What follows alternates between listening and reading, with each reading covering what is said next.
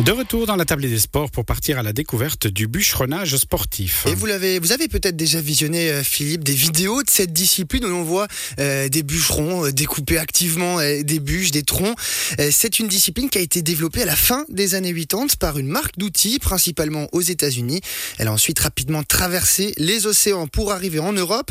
Si en Suisse, ce sport reste très peu développé, sans aucune structure implantée, il existe toutefois des Helvètes qui ont brillé bien au-delà des frontières.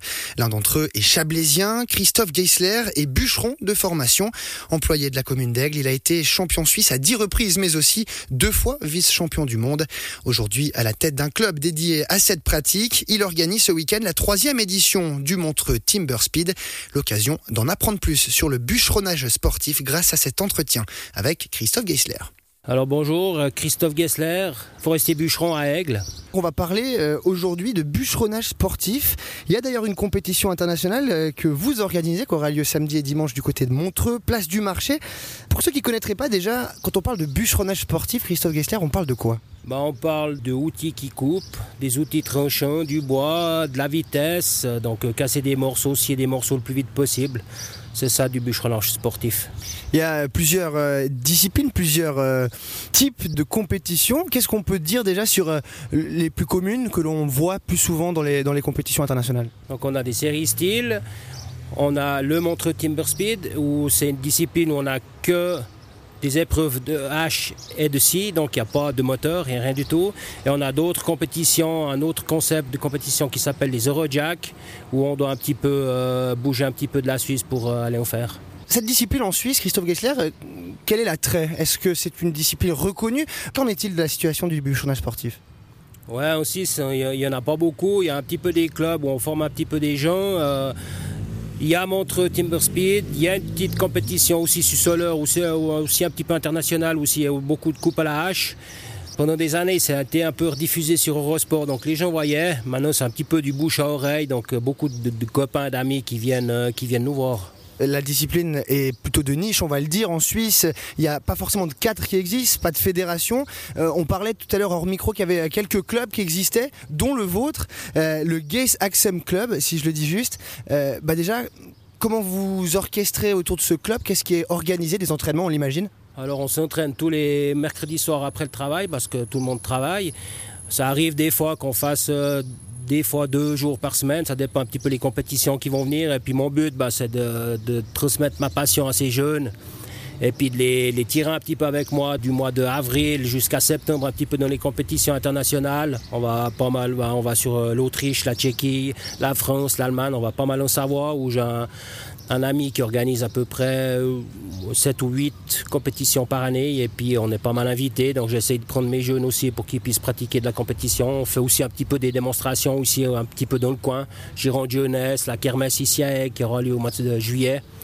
Donc euh, c'est un peu comme ça qu'on tourne. Et la formation, vous parlez des jeunes que vous avez dans votre club. On parlait du peu de clubs qu'il y avait finalement euh, dans- en Suisse euh, pour se former. Si on est intéressé par ça dès le plus jeune âge, finalement, on peut se tourner vers vous. Comment ça se passe? Oui, alors tout à fait. hein. Il faut me téléphoner, il faut venir. Les, les gens ont la possibilité de venir, d'essayer. On leur prête des protections pour les jambes, des haches, ils essayent. Si ça leur convient, ben, ils sont les bienvenus. Ce qu'il faut dire, et vous l'avez aussi bien dit euh, tout à l'heure, c'est que vous êtes euh, dans la vie professionnelle responsable du, du service forestier de la ville d'Aigle, la commune d'Aigle, euh, et vous avez aussi ce- ce- cette discipline-là que vous pratiquez dans votre temps libre. C'est vraiment une passion qui prend toute votre vie, on peut presque le dire. Vous avez notamment été dix fois euh, champion suisse euh, de série style, deux fois vice-champion du monde. Vous avez un palmarès qui est comme impressionnant. Tout ça, comment ça s'est passé euh, dans votre carrière, Christophe Gessler?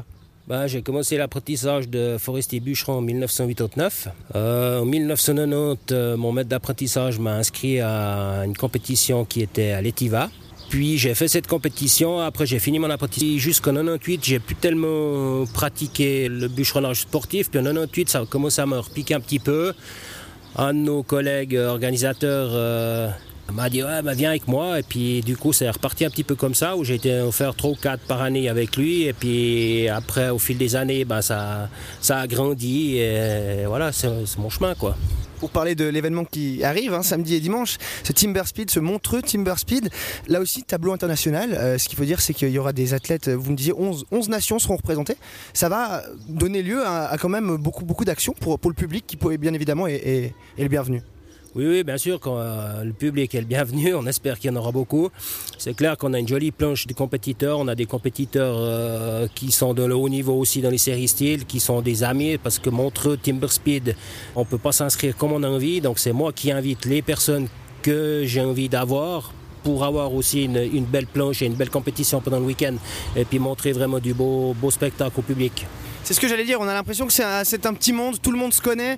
Euh, on a parlé des athlètes professionnels, mais finalement il y a quand même beaucoup qui ne le sont pas, qui traversent le continent européen pour, pour se déplacer. On parlait de vos amis belges qui sont déjà en route à l'heure où on se parle.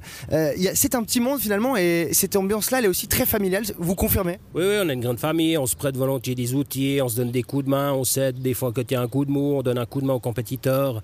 C'est pour ça qu'on ne veut pas non plus toutes sortes de compétiteurs. On cible un petit peu les, les gens qu'on a vraiment envie, avec qui on a beaucoup de contacts, euh, pour vraiment avoir un week-end qui soit vraiment euh, familial et une bonne ambiance. Et pour ce qui est de l'organisation aussi, il faut, faut, loger toutes ces personnes qui viennent de, de, plutôt loin, mais tout ça est organisé aussi de manière très familiale. Ouais, on travaille avec l'hôtel des Chaillés qui font un joli geste pour les compétiteurs, euh, que ça soit pas trop cher, et puis on les remercie beaucoup.